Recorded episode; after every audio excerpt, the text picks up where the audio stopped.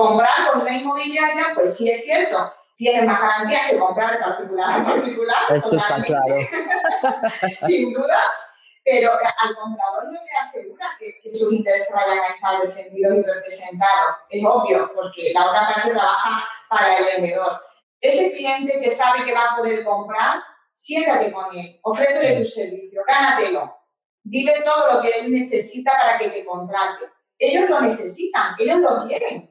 Parece increíble, pero muchas veces vienen a mí compradores que ya han encontrado la vivienda por su cuenta, que ya la tienen elegida, pero no saben cómo continuar. Bienvenido a Hablemos de, un podcast semanal para los agentes inmobiliarios que no se quedan con las guías clásicas y buscan refrescar esta apasionante profesión con nuevas perspectivas, ideas y tendencias. Soy Rocío González Gasque, manager formadora y coach inmobiliario.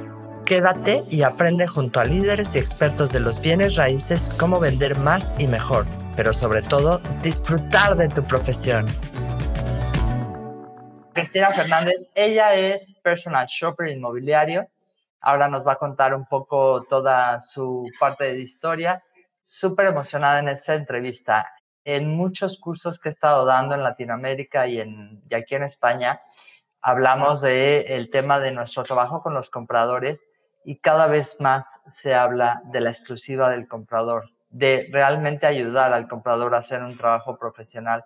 Y de hecho estamos haciendo este tipo de trabajo para compradores internacionales. Entonces, vamos, estamos súper entusiasmados de la entrevista de hoy porque Cristina nos lleva ya un avance importante y yo creo que podemos aprender de ella Cristina, muchísimas gracias. Gracias por aceptar mi invitación. Nada, gracias a ti, Rocío, por acordarte de mí y por supuesto por invitarme a pasar este rato aquí contigo, que, estoy encantada, ya tenía ganas. Gracias, gracias. Sí, gracias, sí, siempre. Bueno, vamos a empezar un poco para que la gente te conozca. Yo a Cristina la conozco de todos los eventos inmobiliarios porque ella es como yo, que no se pierde ninguno.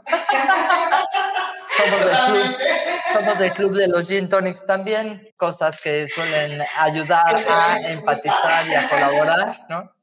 Entonces, nada, Cristina, para que la gente te conozca, cuéntanos un poco de ti. ¿Quién es Cristina Fernández? ¿Cómo empezaste en el sector?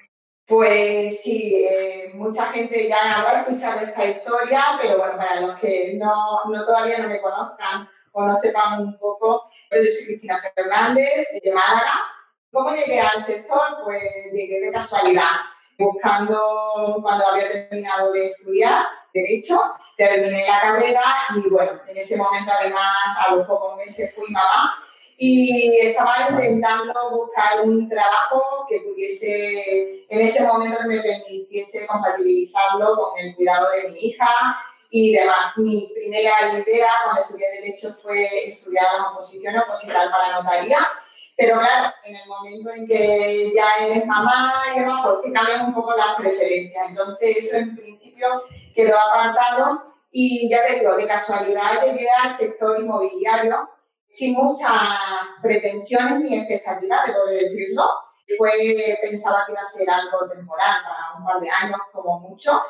Me enganchó, fue, yo creo que mi relación con el sector inmobiliario ha sido de un enamoramiento total empezó a enamorarme el trabajo que había detrás de la venta de una vivienda, porque, bueno, al final te involucras mucho en la vida de los clientes, de los compradores y vendedores, que en ese momento yo también trataba con ellos, y recompensa mucho ver que todo ese proyecto al final lo llevas al final y, consigues un buen resultado en la felicidad de, de ambas partes. Entonces, todo eso, la verdad es que me enganchó y bueno, me enganchó tanto que decidí hacer mi carrera profesional en el sector inmobiliario. Así que, que fíjate, observé en ese momento que también era un sector en el que había mucho que hacer, en el que había mucho que trabajar. Yo me incorporé en el sector fue en 2003 aproximadamente. Pues bueno, es cierto que en ese momento eh, se despachaban pisos, era un poco todo como menos profesional, había mucha competencia, veía que era un sector muy opaco en el que haciendo quizás las cosas de una forma más profesional, pues era fácil encontrarte tu hueco. Y así intenté hacerlo a base de formación, de cursos, de especialización, pues fui haciéndome mi huequecito. Eh, mi huequecito. En 2008 fue cuando empezamos con esto de la crisis y demás, vimos que teníamos que hacer algo nuevo y algo distinto, porque si no, directamente iríamos a desaparecer. Y fue entonces cuando entramos ya en conexión con todos los cursos que se iban a hacer, conocimos CBS, empezamos a ir a los congresos inmobiliarios, teníamos que relacionarnos y, y, abrirnos un poco más porque necesitábamos contacto, networking. La soledad del empresario es muy mala y más en momentos de crisis y, y necesitábamos eso, el abrir la mente y el abrir nuevas vidas. Y a raíz de ahí, pues bueno, fue un poco ti mi especialización, cuando ya conoces cómo se trabaja el sector inmobiliario fuera, en Estados Unidos sobre todo, y la importancia que tenemos para la vida de las personas, pues a partir de ahí ya ¿no? mi especialización y mi especialización en, compradores, por supuesto, porque al final es con quien yo me sentía más cómoda trabajando y resolviendo los problemas, que al final es lo que hacemos muchas veces.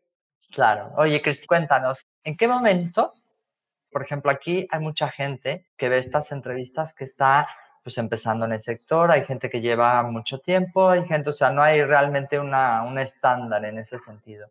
¿En qué momento tú tomas la decisión de, a ver, el sector está como está, hay que mm, darle una vuelta de tuerca cómo estamos haciendo y me voy a especializar. No es como, uy, si solo me voy a dedicar a compradores, puedo perder una parte fuerte de mi trabajo o tengo que depender de que también capten los demás. Cuéntanos un poco, eh, son como muchas, muchas cosas, pero cuéntanos un poco eso, sobre todo de, de cara a que a lo mejor mucha gente pueda decir, oye, pues me interesa aprender, me interesa especializarme en compradores. Sí, al final la especialización yo creo que en toda carrera profesional es fundamental y es lo que marca la diferencia frente al resto. Al final vivimos en un mercado, nosotros en el inmobiliario, pero en todas las profesiones se da, incluso en la en la que hay muchísima competencia. Y cuando realmente tú quieres que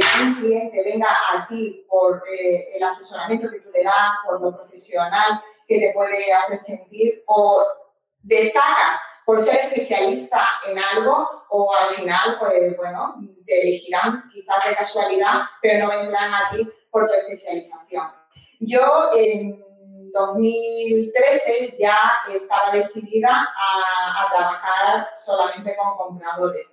Empecé a trabajarlo, bueno, un poco en ese momento empiezas a trabajar y a, a, tratar a los compradores que llegan a la oficina buscando un producto que ha sido gastado por otro, por otro compañero y vas haciendo un poco esa labor que no es tanto de agente del comprador o de personal super inmobiliario, sino más bien vas como asistente de, de, del agente del vendedor, más bien.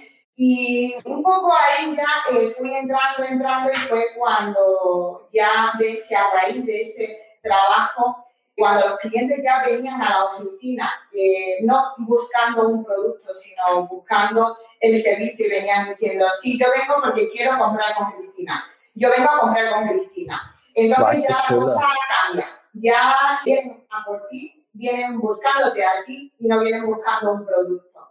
Y eso fue lo que a mí me impulsó al cambio y lo que a mí me sedujo totalmente el cliente me lo estaban pidiendo ya a gritos, entonces solo tenía que escucharnos que lo que ellos necesitaban ese asesoramiento y que valoraban mucho todos esos servicios y el valor, el valor añadido que yo les, les estaba ofreciendo. Y entonces fue en 2016 cuando tomé las riendas y dije, esto ya es definitivo. Y ahí fue cuando quería comprar con Cristina y, por supuesto, la decisión más importante que fue dejar de trabajar con vendedores. Totalmente, fue un cambio radical, pero es lo más importante que he hecho era la única forma de que el mercado y los clientes me reconocieran como un especialista en compradores, focalizándome solo en trabajar con compradores. Porque al final, si te focalizas, pues todo tu marketing va dirigido a ese cliente tuyo, que es el comprador, tu formación va dirigida solo a ese cliente, tus referidos te llegan por compradores, entonces al final te vas haciendo, pues eso, haces que el mercado te reconozca como una especialista en algo. Y eso, pues bueno, aunque no ves los resultados de forma inmediata, sí poco a poco y, son pasitos que hay que ir dando para ver resultados a largo plazo y de forma constante. Hay que hacerlo. Después tenemos que compartir con todos toda tu página web y lo que estás haciendo porque es espectacular. O sea, por supuesto que eres una gran referencia en el sector y obviamente esto no es porque además de que nos cae bien, que eso también, es guapa, simpática y tal, pero realmente lo que dice Cristina es, la decisión no solamente es hoy decido que voy a cambiar, sino hoy decido que voy a cambiar y entonces me planteo un proyecto donde tengo que tomar y dar esos pasos y plantear todo mi marketing y toda mi imagen y toda mi conversación hacia ese sector. Y además, realmente, mira, fíjate que todo el tiempo que llevo en el sector inmobiliario, y hace poco alguien muy cercano a mí, una familia muy cercana a mí, digamos, estaba viendo pisos para comprar en Madrid y estaba a punto de decidir y tal. Y obviamente ves todas las etapas que ya sabes que viven y demás, pero es verdad que cuando lo ves desde cerca y desde el punto de vista del comprador, qué poquitísima información hay ¿no? Que poca información damos los agentes porque como tenemos el producto o nos vienen, esos compradores nos vienen por el producto, entonces el tipo de información, el sesgo de información es totalmente diferente. O sea, tener un personal shopper ahí vale la pena brutal porque es como otro concepto, ¿no? Alguien que realmente se está preocupando por conseguir mis mejores intereses, por facilitarme el trabajo, etcétera, ¿no? Entonces, me gustaría que habláramos de tu marketing de, atracción hacia los compradores, pero ¿qué tipos de compradores existen? Digamos, ¿cómo los distingues tú? ¿El que lo sabe todo o el que no sabe nada? ¿Cómo, los tienes? bueno, pues mira, aquí, aunque me, me taches en principio de imprecisa, te voy a decir que solo hay un tipo de compradores. Los compradores son personas que van a abordar la operación patrimonial y económica más importante posiblemente de sus vidas, que tienen miedos, que tienen incertidumbre, que se encuentran perdidos y desorientados. Son personas, si luego cada una pues, tiene su particularidad, de edades distintas, con objetivos distintos, unos compran para invertir, otros compran para vivir, pero eso aparte, pero son personas que necesitan un asesoramiento, que necesitan a un profesional que los coja de la mano, los ayude y los guíe en ese proceso que para ellos es totalmente nuevo. Nosotros lo vemos como algo fácil porque lo hacemos todos los días, porque para nosotros, porque nos estamos dedicando a eso. Eso es como el cirujano que entra a quirófano pues todos los días o tres veces en semana. Para ellos una operación es, pues venga, otra más, otra más, otra más, otra más. Pero el enfermo que va a entrar a una operación, para él eso puede ser eh, su vida en ese momento. Pues igual pasa con los compradores. Necesitan asesoramiento y, como tú has dicho, no lo encuentran fácilmente. La mayoría de las agencias inmobiliarias, pues normalmente trabajan para vendedores. Es cierto que en los últimos años hemos mejorado, las agencias se han mejorado mucho en cuanto a los servicios que se ofrecen, al marketing que hacen por las propiedades, al asesoramiento, a la información que dan, pero todo dirigido a vendedores. Los compradores quedan ahí como en un segundo plano.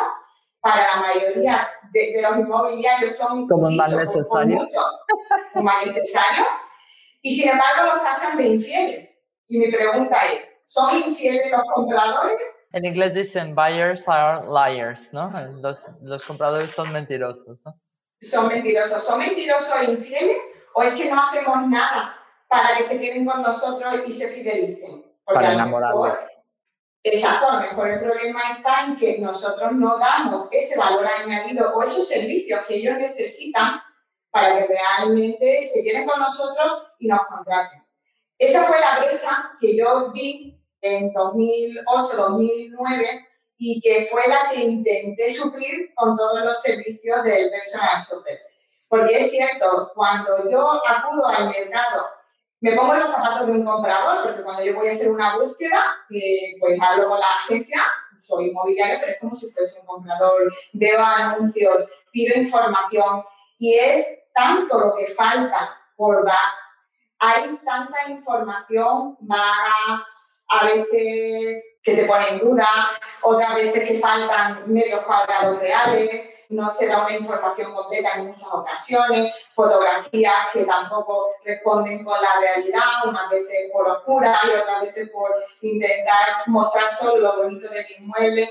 Entonces yo realmente entiendo que cuando un comprador, que para ellos además lo, suelen hacer en momentos eh, por las noches, se conectan un rato desde el ordenador para ir viendo piso o lo hacen en los descansos del trabajo, pues el hacer todo ese trabajo, el hacer toda esa labor de investigación es para volverse locos. Es una Porque es un mercado muy oscuro, así es. Muy. Sobre todo, mira, yo te pongo el mismo ejemplo que te hablaba. La mayor parte de la gente que atiende a vendedores está enfocada a vender su producto. Pero ¿qué pasa? Que cuando hablan con compradores, porque aunque si fuera así, si, si esta fuera tu perfil, simplemente el hecho de Preguntarle al comprador, ¿qué presupuesto tienes? ¿Has hablado con tu banco? ¿Hasta dónde puedes llegar? Entonces, no haces, por ejemplo, en el caso que yo te comento, enseñan una propiedad de 250 mil y los compradores podían pagar hasta 220. Obviamente no se llevó a cabo la venta. Todo empieza antes, ¿no? Como decimos en CRS, todo empieza antes. ¿Quién tiene la culpa? Todos y ninguno a la vez ojo, no te pongas a ver pisos de 250 si no puedes pagar esas cantidades y tú como agente inmobiliario no salgas corriendo a enseñar una propiedad sin antes sentarte con los compradores, hablar muy bien de qué están buscando, qué ingresos tienen, qué sueldos, de dónde pueden conseguir dinero, etcétera, etcétera. Que entiendo que a veces los compradores no te entienden y como dices tú, hay que tener todo un pack, ¿no? Toda una preparación para atenderles, ¿no? pero siéntate con ellos, habla con ellos. Imagínate la gente que no está tan especializada para que vayan dando ese cambio, ¿qué tendrían que estar haciendo dentro de sus procesos? ¿Qué idea les darías? Sí, bueno, eh, lógicamente lo que tú has dicho, es empezar por hacer un primer filtro, eso es fundamental, pero también yo entiendo a toda esa gente que está empezando y que está tratando con compradores, que llegue un momento en el que si no trabajan al comprador en exclusiva, terminen por volverse locos y decepcionarse y acabar un poco de los compradores hasta el moño. Eso me pasó a mí. Luego, al principio, claro, sí que le hacía filtro en la oficina, lo veía, pero bueno, hay compradores que pasando el filtro, pues realmente tú le ves posibilidades para que, que puedan llegar a comprar. ¿Y qué hacemos por esos compradores? ¿Qué es lo que yo hacía por esos compradores? Yo me desvivía por ellos, me desvivía. Yo buscaba propiedades y los tenía que atender el fin de semana, los atendía, le daba información de las zonas, los orientaba sobre las zonas que yo veía que podían ser más interesantes para él, eh, hacíamos visitas, los mantenía totalmente informados pero sin ningún compromiso por su parte. Es decir, yo, yo hacía todo mi trabajo, hacía, daba un servicio excelente y excepcional, pero no tenía ningún compromiso por, la, por parte de ellos. Entonces llegaba un momento, y yo creo que eso a, a, todos nos ha pasado, en el que llega un día en el que le, lo llamas, después de haber estado a lo mejor un fin de semana con ellos, y le dices, bueno, ¿qué, qué tal? ¿Qué habéis pensado? Y demás y te dice, bueno, Cristina, pues mira, fíjate que sí, que estuvimos el domingo al final con la zona esta que tú nos dijiste y la verdad es que nos ha gustado bastante. Y precisamente hemos llamado a un cartel que había allí, la señora coincidía que estaba en la casa y que nos vamos a quedar con ese piso. Y tú, mua, mua, mua, mua. En ese momento, mm, de todo, de todo. Entonces, pues llegó un momento en el que yo dije, no soy guía no soy decoradora, no tengo que hacer ninguna labor social, con lo cual quien quiera que yo trabaje para él, tenemos que dar un cambio, yo tengo que darle un valor para que se queden conmigo, pero tiene que ser un compromiso mutuo y si no hay exclusiva, pues lo siento, pero los fines de semana tengo cosas mejor que hacer que estar enseñando alemán a los clientes. Eso fue mi gran cambio. Ahí fue cuando yo dije, hasta aquí ha llegado. Cuando no trabajas con la exclusiva del comprador, también es cierto que el servicio que le ofreces es un servicio limitado cuando, por ejemplo, a la fase de la búsqueda. Por ejemplo, no le ofrecía viviendas que fuesen de particulares, porque no tenía reconocido honorarios. Yo no le ofrecía viviendas que fuesen de agencias que no querían colaborar, porque entonces tampoco cobraban honorarios. Entonces también es cierto que no estás haciendo realmente un trabajo de campo interesante al comprador, porque le estás ofreciendo las propiedades que puedes ofrecerle para que te puedan pagar a ti los honorarios. Entonces, bueno, eso fue, hay un prueba de error, prueba de error, y ya dije, lo siento, el método de Cristina es exclusiva, si no hay compromiso escrito no es mi cliente, eso está claro, y todos los honorarios me los paga el comprador.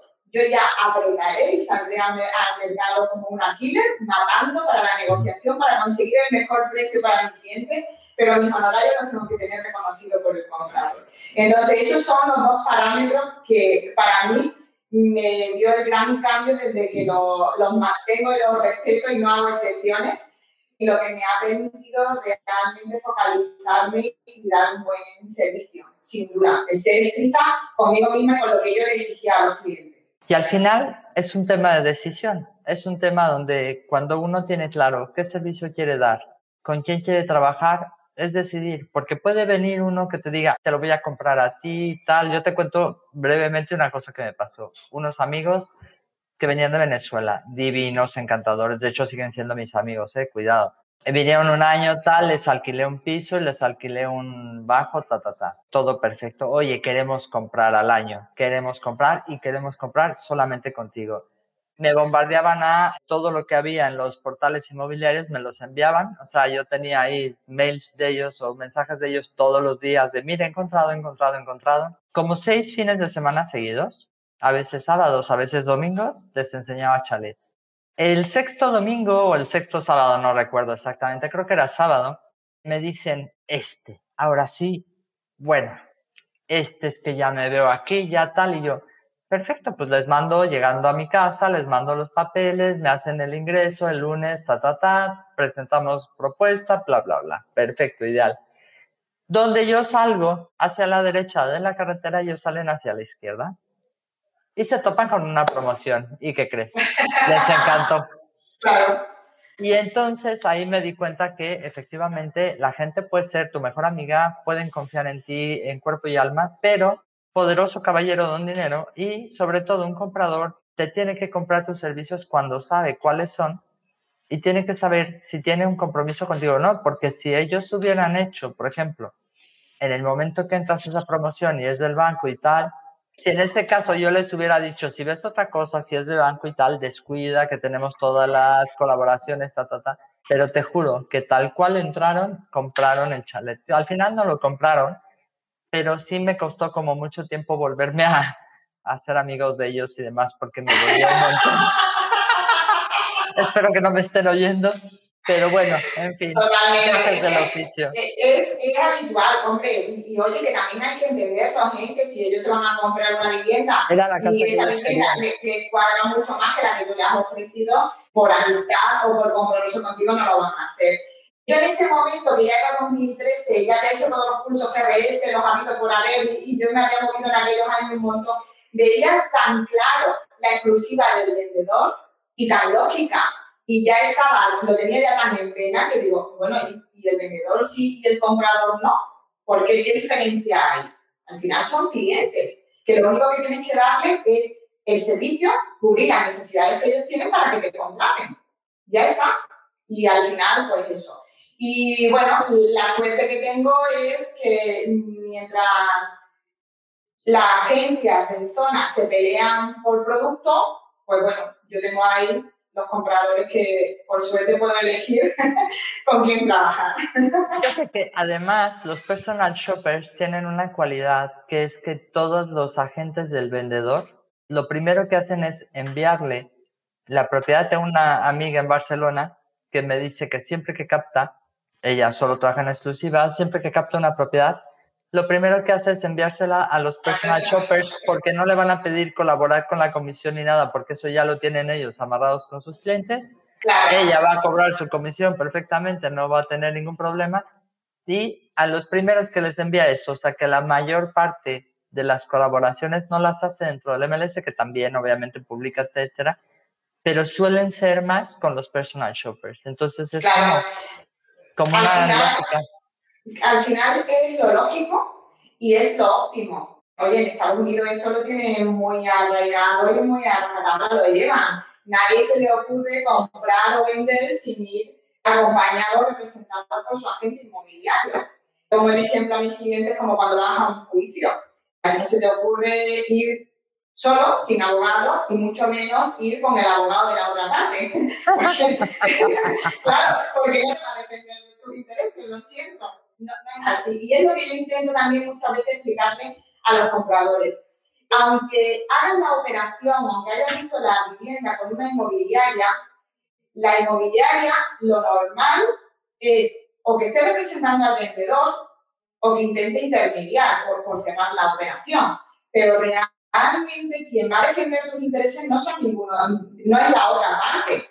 Tú debes de ir acompañado por una persona que vaya a negociar por ti, que vaya a mirar por lo que a ti realmente te preocupa del edificio, de las zonas, de cómo es la vivienda, si puede tener problemas legales, no solo ahora, sino a lo mejor en el futuro por temas Que pregunte por los últimos cinco años de las actas de la comunidad para saber la si comunidad, exacto, si hay alguna derrama extraordinaria que tengas que hacerte cargo, eh, si se negocian los gastos de una forma o de otra, eso no lo va a hacer el representante del vendedor. Entonces, comprar con una inmobiliaria, pues sí es cierto, tiene más garantías que comprar de particular a particular. Eso está claro. Sin duda. Pero al comprador no le asegura que, sus intereses vayan a estar defendidos y representados. Es obvio, porque la otra parte trabaja para el vendedor. Cuando tú le explicas eso a un cliente y además le explicas todo lo que vas a poder hacer, todo el tiempo que se va a poder ahorrar, el plazo en el que vas a comprar muchos de ellos, cuando yo estoy en la entrevista le digo, bueno, que sepa, yo en tono desafiante así un poco, por darle también un poco de, de broma, digo, bueno, que sepa que si me contratas en tres meses vas a estar en tu nueva casa. Y le da como un poco de pánico, tres meses nada más. Porque, ¿Ya? porque claro, ellos muchas veces se plantean como que va a ser un proceso mucho más largo porque es lo que tienen un poco en la cabeza y demás, y sí que le da un poco de pánico. Pero finalmente, pues bueno, yo creo que lo óptimo es eso, que cada uno que acuda a la compraventa pues vaya representado por su agente inmobiliario y por el profesional. Y dentro de los profesionales, pues que eh, yo me, me, gusta mucho una frase y que muchas veces puede parecer soberbia, pero yo creo que es totalmente real, es de entre toda la competencia o de, de los profesionales, contrata a los mejores y déjalos hacer lo que saben si no, contrata a los más baratos y que hagan lo que tú les dices. Y es así. Es que es así, fíjate, y siempre lo digo en los cursos, siempre les comento, estamos para hacer lo que el cliente necesita, no lo que el cliente quiere. Si hiciéramos lo que el cliente quiere, haríamos la mitad de las cosas, porque muchas veces quieren cosas que no les ayudan a conseguir sus objetivos. Entonces les tienes que decir, ¿tú estás seguro que quieres eso? Porque eso te va a alejar de tu objetivo. Y, ah, caray, Vamos, con temas de negociación y demás. Oye, cuéntanos, ¿cuáles son las típicas dudas que les surgen a los compradores cuando empiezan? Los temores típicos de los compradores cuando empiezan.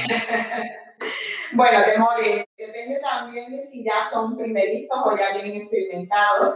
Ahí sí que hay una cierta diferencia.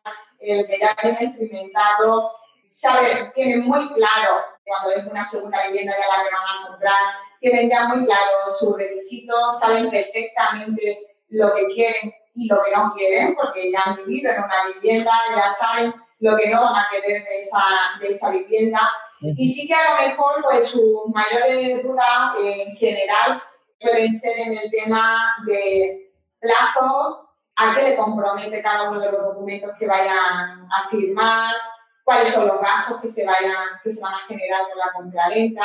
El tema de la hipoteca, muy importante, la gente del comprador debe de estar al día de las condiciones que se están dando de la financiación, deben de trabajar codo con codo con los bancos, muy importante que la gente del comprador sea además informador del crédito inmobiliario para que pueda mover esa documentación de sus clientes y presentársela al banco ese servicio debe estar incluido sí o sí en el portfolio de servicios de un personal super inmobiliario, porque es la única forma de poder darle un servicio global y por otro lado de poder controlar toda la operación de principio a fin. Para mí es impensable decirle al comprador, bueno, ¿y cómo va el tema de la financiación? Es que eso... ¿Eh? ¿Eh? ¿Cómo que no? Eso es algo que tú tienes que controlar, porque un personal shopper al final es como... Yo pongo muchas veces el ejemplo de que es como cuando tú te vas a casar y, contratas a alguien para que te organice la boda.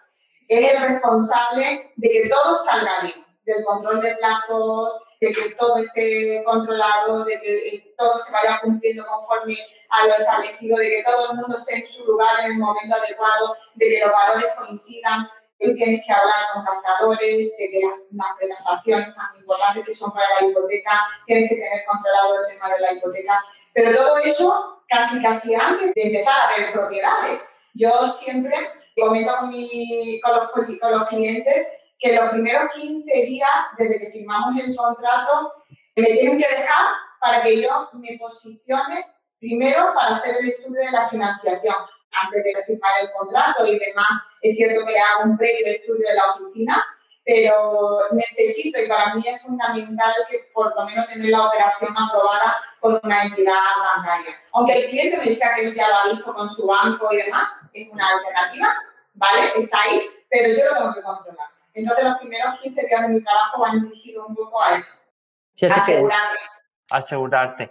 Yo creo que si podemos aprender algo de otros mercados, por ejemplo, la gente en otros mercados, tipo Estados Unidos, antes de buscar vivienda, antes de decidir si quiere dos o tres habitaciones y todo eso, lo primero es que hace es que va al banco y el banco le emite un certificado de la cantidad que le puede financiar. Entonces, por eso cuando vemos los programas estos de los gemelos y eso, dicen, ¿qué presupuesto tiene? 128.500, dices, madre mía, qué, qué, precisión. Pues es que efectivamente tienen un certificado con esa cantidad. Con lo cual les, les, ayuda, les favorece porque ya saben exactamente qué pueden comprar y hasta dónde pueden llegar, ¿no?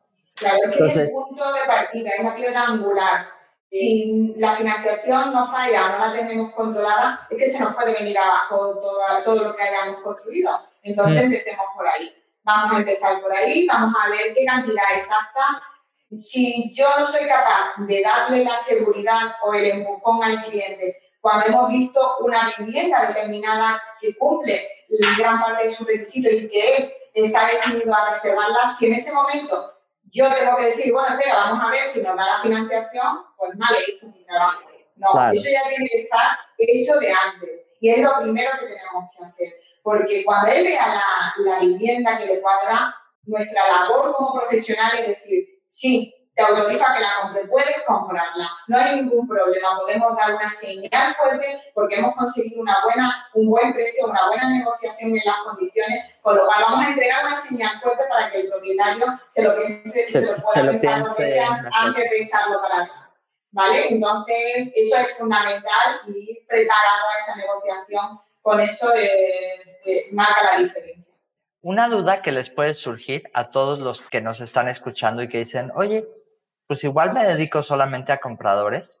¿Cómo consigues compradores si no tienes propiedades? Porque el, concepto típico de, los, de la mayoría de los inmobiliarios, de la gente que nos escucha, es yo pongo un anuncio de una propiedad y me llegan los compradores solitos, ¿no? Sí. Para esa propiedad, pero ya no estoy. Entonces, Cuéntanos de todo ese marketing tan chulo, ¿cómo le haces? Sí, bueno, eh, es cierto que cuando yo decidí dar el paso y, crear Compra con Cristina, que como personal shopper, yo ya llevaba un recorrido y yo ya tenía clientes que venían a reclamarme ese servicio, aunque no lo tenía todo como por ejemplo lo puedo tener ahora, pero sí es cierto que ya tenía eso avanzado. ¿Por dónde empezar? Porque me lo preguntan mucho los compañeros, ¿qué hago? ¿Por dónde empiezo? Y digo, mira, Empieza por ese cliente que ha visto una propiedad contigo, lo hablábamos antes, que tú realmente lo has cualificado previamente, que sabe que es un cliente que puede comprar, que le van a dar la financiación, que tiene una demanda real, porque bueno, lo que, lo que está buscando existe, aunque tu vivienda, la vivienda que tú le has enseñado no le guste, pero existe. Entonces empieza por él. Ese cliente que sabe que va a poder comprar, siéntate con él, ofrécele tu servicio, gánatelo. Dile todo lo que él necesita para que te contrate. Ellos lo necesitan, ellos lo quieren. Parece increíble, pero muchas veces vienen a mí compradores que ya han encontrado la vivienda por su cuenta, que ya la tienen elegida, pero no saben cómo continuar. No saben cómo empezar a sentarse en una negociación, no saben qué porcentaje van a poder aplicar de bajada en el precio, no saben cómo plantearles, por ejemplo, al vendedor que ellos necesitan seis meses para comprar porque tienen que vender. Entonces, todo eso que para nosotros, ya te digo, lo, tenemos, muy, chupado. muy fácil, muy asimilado, para ellos es un mundo. No saben qué documentación tienen que pedir, si el banco le va a dar toda la financiación o no, están perdidos. Y muchos de ellos, ya te digo, acuden a mí solo para, ya han elegido la vivienda para que los asesores a partir de ese momento. Entonces, ese comprador que además en esa visita de la, de la propiedad ves tenido feeling y demás, empieza por él y empieza a trabajar de una forma más profesional al comprador. Y a partir de ahí, pues te irán llegando como a mí me llegó, porque eso es a base de constancia y de hacer un trabajo excelente. Y es cierto que tenemos que dejarnos la piel, pero bueno, igual que cuando trabajas con vendedores. No obstante, el, trabajo con el comprador, por ser un poco más desconocido, quizás es cierto que cuando un servicio es desconocido, pues tenemos que poner mucho más empeño en hacerlo perfecto para que la experiencia del cliente sea total y sea fabulosa, porque si no, pues bueno, después no te van a venir recomendados. A mí me sirvió mucho dejar ya de trabajar con, con vendedores porque eso, por ejemplo, me permitió crear mi propia marca, potenciar mi marca personal, eh, hacer mi página web que compraconcristina.es, que claro, que es una página web que, no tiene propiedades, entonces... Compra con Cristina, cuando dices eso me acuerdo de Cristina, la, la jueza, ¿no? La que hace de jueza. Compra con Cristina. Vale, muy bien. Sí, sí, entonces, es cierto que a mí me sirve mucho de apoyo la, la página porque cuando yo he estado reunida con un cliente, le he estado explicando todo, a lo mejor de la pareja solo ha venido uno y después al comentarlo ellos en casa, pues siempre le surgen dudas, le, le, pueden entrar, no saben exactamente cómo explicárselo y tener el apoyo de mi página web, pues sí que les sirve bastante. Y el conocer la experiencia de otros clientes, por supuesto, el saber que ha habido otros clientes que te han contratado y que, que han terminado felices, eso les ayuda mucho. Muchas veces, fíjate que he observado que los clientes ven el servicio de personal shopper como si fuese algo elitista, es decir, para un determinado tipo de cliente solo. El otro día precisamente lo, lo hablaba con una clienta que había venido referida y dice, bueno, Cristina, yo es que no sé con qué tipo de clientes trabajas tú, pero claro, lo que nosotros queremos es algo en torno a los 250 mil euros y no es elitista para nada, todo lo contrario. Mis clientes pues son compradores desde 150 hasta 350 mil euros, más o menos en ese, en ese plazo. Entonces, no tiene nada que ver con el dinero porque además no es un servicio que le vaya a suponer mm, pagar más por la casa porque en la mayoría de los casos vía negociación se pueden conseguir rebajas superiores a los honorarios que te tienen que pagar. Con lo cual, pero bueno, es desconocido por el cliente se lo tienes que explicar. Y se lo tienes que especificar de que eso es así, porque si no, sí que es cierto que pueden ver como que es un gasto más, un gasto adicional a la compraventa y que le puede salir eh, más caro el comprar si compran.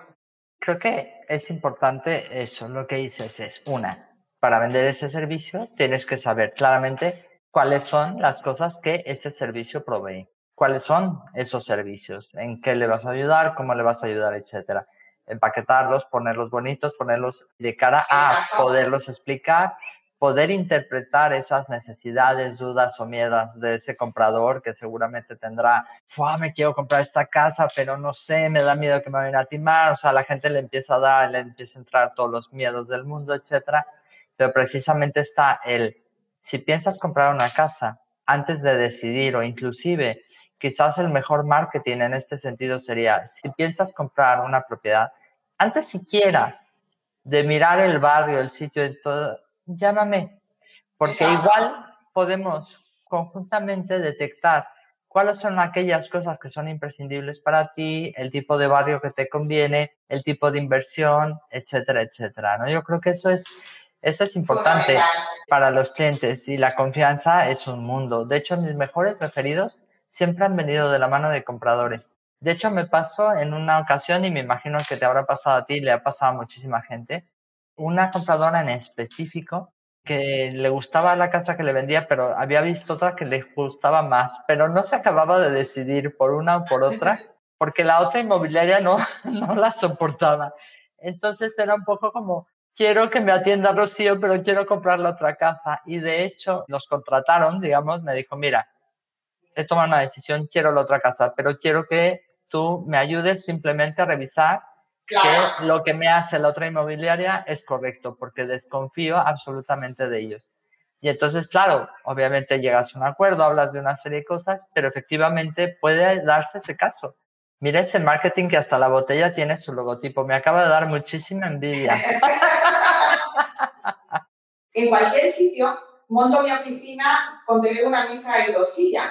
El coworking, una cafetería, cualquier sitio, tú vas, pones tu botellita de agua, pones tu tarjeta de turísticos y está vestida como si fuese tu oficina. No hay nada como hacer algún sitio acogedor, sin más. Qué buena idea, de verdad.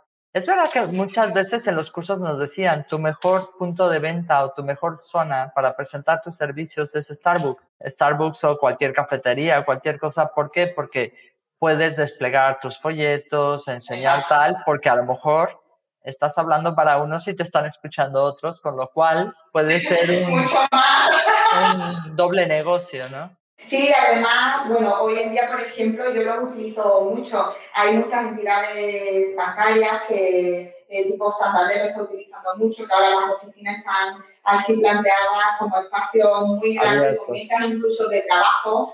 Bueno, pues si eres cliente de ellos, y bueno, yo tengo la suerte de relacionarme con la mayoría de las entidades, en cualquier sitio, pues me habilitan una mesa, me puedo reunir con el cliente. Y eso parece que no, pero al final el cliente también le, da mm, una cierta confianza el hecho de que, bueno, oye, mira, me está teniendo una oficina de un banco, es que eh, eh, eh, por lo menos está relacionada y bien relacionada. Me encanta, me encanta, me encanta, es verdad. No solo traerlo a tu oficina, que también, pero muchas veces si para el cliente es incómodo por cualquier tema, porque le pilla más lejos, porque no le viene bien, el facilitarle la tarea de decir, bueno, pues vamos a vernos en cualquier sitio, tú vas ahí con tu camisa, con tu polo, con tu imagen personal, despliegas todo lo que tienes y también hace que se sienta cómodo y bueno, al final lo importante es tú y tu imagen y, y, que puedas transmitirle todo lo que el cliente necesite para ganarte esa confianza, que sin eso no hay nada claro. Qué chulo, qué buena idea. Otra buena idea que nos acaba de dar Cristina, el usar, por ejemplo, efectivamente, yo soy cliente de la Caixa, pero que efectivamente tiene un montón de mesas y sillas que perfectamente puedes hablar con el director de, de, la oficina de, oye, voy a usar una de tus mesas, no te importa, ¿no? Sí, te lo dejan encantado además porque ellos al final es tráfico de clientes para su banco. O sea que también lo hacen como más cercano y demás, incluso si a lo mejor pasa por ahí el director, pues aprovecha para presentárselo, pero ya el director sabe que esos clientes son, que van contigo, que van contigo de la mano y, es una forma muy distinta también de acercar al cliente a las entidades porque van contigo y se sienten tranquilos, seguros, se sienten importantes porque van a hablar con el director. Entonces, la verdad es que yo lo utilizo muchísimo y lo recomiendo. El acercamiento, qué buena idea, de verdad. Siempre que hago estas entrevistas, al final la que sale con más trabajo de aquí soy yo. Eh, y digo, jo, eso no lo he hecho, oye, eso está bien, tal. En fin, oye, por aquí nos preguntan, a mí me, me gusta mucho dar participación a, a, la gente que está en, el, en la charla. Y nos pregunta José Luis, esta me gusta, ¿qué tan abiertos a cooperar son las oficinas que representan a los vendedores? Tú, tú, tú, tú, has tocado el dedo en la llaga, José Luis. O sea, que lo he escuchado ya en alguna ocasión. Vamos a ver. No voy a decir porcentajes. La agencia de vendedores que trabaja bien, que es profesional, que capta en exclusiva, convencidos de que la captación en exclusiva es lo mejor para el cliente, para su cliente, que es el vendedor, porque le permite colaborar, con otra agencia, esa, perfecto, porque además como yo voy cobrándole los honorarios solo al comprador, pues es lo que le pasaba a tu amiga de Madrid, ¿no? Que no lo consideran como una colaboración porque cada uno le cobra su parte y para ellos, encantado y yo feliz. Con eso, muy fácil. Con el buen profesional, muy fácil. Ahora, es cierto que en el sector hay de todo. Y Qué horror.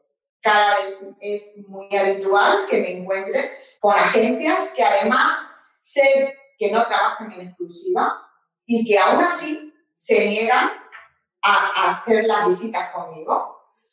Entonces, Pero es que si no es contigo, se lo voy a hablar a la agencia. De hecho, nos ha pasado muchas veces que no lo tienen en exclusiva y hablas con una agencia y te dicen, no, no, no, no, no. Bueno, vale, No, ok. Hay como seis más, espera, voy a llamarle a la- te o al propietario directamente. O sea, al final termina, totalmente. no pierdo el tiempo. Sí, exacto. Yo si por- en la búsqueda localizo al propietario, pues lo hago con el propietario porque normalmente es mucho más fácil que con este tipo de, de agencias. Ahora bien, si por ejemplo es un- una agencia que me lo, eh, que hablando en una charla nos hemos encontrado, me lo dicho, pues mira, eh, tengo este piso y demás, siempre intento respetar la fuente de donde he obtenido la información, eh, porque bueno, eh, yo eh, considero que cada uno es libre de trabajar como sea, siempre que no me pongan pegas e impedimentos a poder hacer correctamente mi trabajo. Entonces, siempre lo respeto. Ahora, no me niegues el hacer las visitas porque eso no sea política de tu empresa.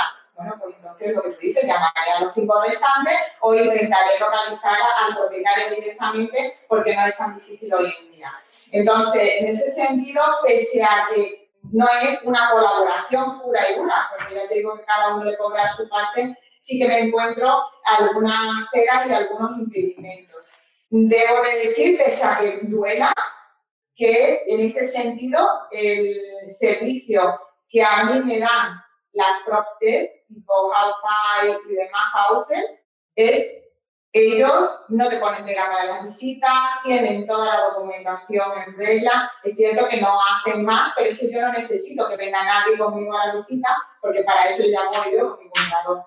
Entonces, es cierto que eh, son unos colaboradores, entre comillas, buenos e interesantes para mí y que muchas veces prefiero que estén comercializadas por ese tipo de agencias virtuales antes que por otras que se me van a poner pegas a, la, a visitas y a, la, y a la operación. ¿Cuánto tenemos que aprender los inmobiliarios para decir, señores, señoras, si no colaboramos y no entendemos que el mercado lo profesionalizamos con nuestros actos, es que al final, al final eh, las PropTech van a tener entrada, al final van a cambiar un montón de cosas, pero básicamente porque no somos capaces de Nosotros estamos dando cabida, exacto. No somos capaces de, y, y te lo digo porque yo aquí en casa somos más de 50 personas que están todos los días atendiendo a compradores y vendedores y tengo ya agentes que se dedican a, a los compradores en exclusiva y te das cuenta de verdad las que pasan por buscar esas colaboraciones que dices, ¿de verdad? Sí. O sea, es el colmo, porque esos son los primeros que ese tipo de plataformas van a ser las que se los lleven, los que no trabajan en exclusiva, los que no dan un buen servicio.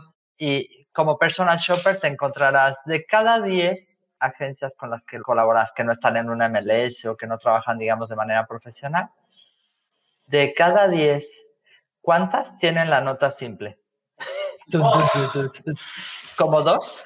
Sí, sí, sí. Bueno, eso, y ya el certificado energético ya ni te Ya, bueno, es que estás pidiendo, estás pidiendo eso- demasiado, hombre, por Pero favor. fíjate que pre- precisamente tengo ahora uno de los, de los clientes con los que estoy trabajando que está muy concienciado en eso de la mejora de la calificación energética y para él es muy importante conocer la calificación en este momento, sobre todo antes de decidirse. Y estoy teniendo No un problema porque es que no hay, hay, no, hay. De Yo- hecho, vas caminando en los, ah, Los ¿cómo se llama? En escaparates, en trámite, en trámite, en trámite, dices, madre mía, pues cuánto tarda, ¿no? Nosotros no Exacto. subimos en la oficina, en la MLS, no podemos subir una propiedad sin certificado energético, sin notas simples, sin escritura, sin DNI DNIs de los propietarios, etcétera. O sea, Al final es, claro, las notarias nos aman porque cada vez que hay una transacción es pum, ten toda la información, pack. No tienen que estar como buscando esa información. Y nos pasa muchísimo en las colaboraciones de, oye, la nota simple, no hombre, a ver, yo la pido ya cuando vaya a firmar y dices, perdona. Sí, sí, sí. Y si no puedes firmarla, ¿cómo la estás publicando, no? Totalmente. Ahora, eh, en la última semana he tenido yo un inconveniente con eso, la vivienda. Eh, nos decidimos por una vivienda, le pedí a la gente del vendedor la, la nota simple. Eh, me la aportó, era muy antigua, bueno, la pedí yo actualizada, no me importa, lo hago. Eh, pero bueno, era como del 2018, así, o sea, antigua, antigua, que no es que ya hubiese cumplido los tres meses, pero bueno, por lo menos la tenía, da igual. Tampoco vamos a volver muy... Hombre, no te pongas exigente, sí si de 10, 8 de cada 10 no la tiene, por lo menos esos dos que la tengan de hace dos años, por Dios. Ya van la tienen. Y precisamente, bueno, pido la nota simple y efectivamente eh, me encontré con el problema de que aún no estaba inscrita la escritura de herencia porque venía por una, el fallecimiento y no estaba inscrita la escritura de herencia. Pero claro, yo sabía que la, que la, vivienda era de una herencia porque las conversaciones habían salido tal cual. O sea que él lo sabía previamente, no estaba escrita y claro, eso que me surge a mí ahora un problema. Pues no solo porque no esté escrita, sino porque todavía a día de hoy no tengo la escritura de herencia, con lo cual, pues para mí sí que es un problema serio porque no sabemos si los que han heredado, o me tengo que fiar de la palabra suya, de que los que hayan heredado son herederos forzosos o no, con el consiguiente problema que puede tener para mis compradores que si no son herederos forzosos y después se inscribe el inmueble y se pone la limitación del artículo 28, pues ya tenemos el problema. Claro, entonces, una pequeña cosa se puede convertir en, una cosa muy grande. Pero, ¿cuánto te ganas tú al comprador cuando te adelantas a todo eso, adviertes todos esos problemas que puedan tener y se lo pones encima de la mesa y cuando además ves que tú no vas a hacer absolutamente nada por arriesgar porque ellos compren esa vivienda. Es más, ellos hoy incluso ya me decían, porque hemos hecho una buena negociación, y hoy me decían que tenemos una reserva, pero no unas arras formales, y decían, Cristina, ¿y si nos arriesgamos y entregamos las arras porque lo que no queremos es que... No.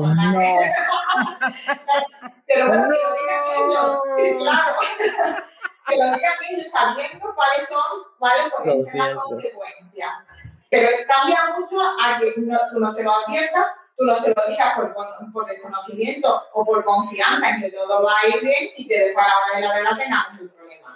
Cambia la tortilla totalmente. Claro.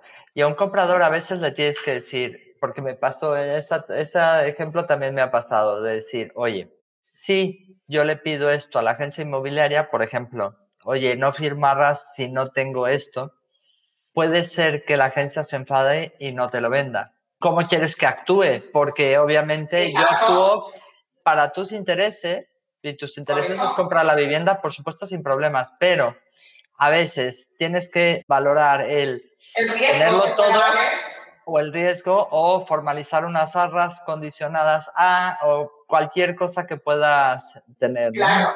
Totalmente. Pero todas esas alternativas, nuestra obligación como profesionales, cuando trabajas para el comprador, pues en este caso, se las tienes que poner encima de la mesa al comprador. Decirle claramente, esto es así, nos puede pasar esto o es así. Pero si no lo hacemos, también corremos el riesgo de que, bueno, pues se pueda vender por otro lado. Ahora que hemos conseguido una buena negociación, a lo mejor nos interesa minimizar el riesgo al máximo, pero formalizar las marcas. Y que sea ellos los que te digan, sí, pues vamos a formalizarla porque no queremos perder la vivienda. Madre Pero eso, ya te ha ganado al comprador, eso es... Cristina, nos queda muy poquito tiempo ya. ¿Qué les recomendarías a esos agentes que quieren trabajar con compradores y se quieren profesionalizar? Pasos 1, 2, 3, 4 y 5. Primero, que se piensen y que se sientan cómodos trabajando con compradores. Si no se sienten cómodos porque no tienen esa empatía, ese feeling con los compradores, oye, todos tenemos un carácter y hay gente que se a siente mí me mucho, mucho. claro, a Alberto es imposible, Alberto nos mataría en la primera visita. Entonces, nosotros ahí lo teníamos muy claro. Y yo, sin embargo, me siento mucho más cómoda con los compradores porque soy capaz de empatizar con ellos, con sus necesidades, el saber y ahondar un poco más en lo que necesitan. Entonces, punto número uno, que se sientan cómodos con los compradores. Punto número dos, que se formen en las necesidades que vayan a tener los vendedores, temas de fiscalidad, legalidad, tan importante, base, punto inicial, eh, aunque sea un curso básico de todo lo que es el derecho inmobiliario, y si no, tener un abogado en plantilla o un abogado en igualdad. Eso además de, claro, eso además, eh, porque hay cosas que se nos escapan a todos y tenemos que hacer consultas a, abogados que sean especialistas o a notarios y demás. Pero bueno, eso, eso pero cuando tú te reúnas, exacto, cuando tú te reúnas con un cliente, tienes que dar esa seguridad que te da solo y únicamente la formación ante determinadas preguntas de, de ellos y que se formen también en temas hipotecarios. Punto número tres, fundamental, contacto con todos los bancos súper relacionados. Tienen que ser tus aliados en tu día a día. Tú tienes que saber descolgar un teléfono y que el banco te dé la, la posible solución ante un cliente y que te den agilidad en esas operaciones y demás. Trabajar codo con codo con ellos, son parte de tu equipo.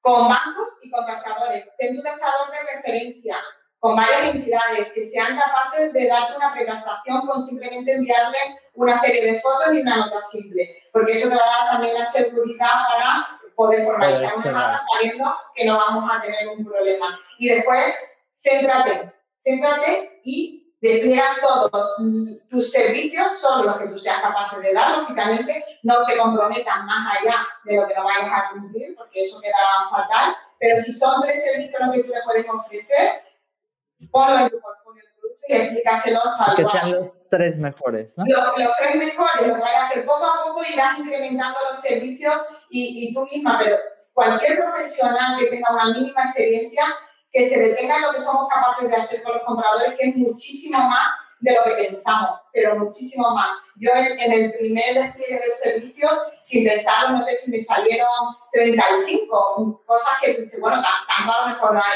hay mucho. Entonces, Piensa en cada paso que le puedes dar, en cada cosa que puedes hacer por él y céntrate en los compradores. Hoy serán solo quizás un comprador y poco a poco irá más, pero es mucho mejor trabajar para uno, dos o tres compradores y centrarte en ellos y ir a machacar el mercado por ellos y para ellos que estar dando vueltas detrás de compradores que al final no te van a llegar, no te van a llevar a ningún sitio. Entonces, machaca y mata por ellos. Me ha encantado. Me ha encantado, de verdad. Estoy súper agradecida. Sé que muchos de mis agentes te están escuchando y yo creo que eres un gran ejemplo. Me llevo yo personalmente la parte de las ideas que nos acabas de dar, el tener tu marca personal y tus botellas bonitas, pero además que no parezca que compites con las botellas de agua de los cuidado, ¿no? Que son diferentes. Me ha encantado. A ver si me puedes dar el, nombre de tu proveedor porque me, me han encantado porque no parece que compitan, parecen como unas botellas de aceite de oliva, o sea, no parecen, a lo mejor es porque están en Andalucía, ¿no? Parecen unas botellas de aceite de oliva, pero me ha encantado. Sí. Me ha encantado el utiliza los bancos, aprovechate de sus de sus, de sus instalaciones, júntate con ellos. Yo me llevo también eso y yo creo que voy a hacer un trabajo importante de cara a presentar mis agentes, porque además tengo un montón y hoy mismo me llamaron dos y dices, te empiezan a llamar los bancos, quiere decir que siguen dando financiación y necesitan clientes, este es el momento. O sea, estamos en un momento dulce para los compradores. Exacto, totalmente. No nos da tiempo y yo creo que podríamos dar para otro, si no a Cristina, te, a ver si tal.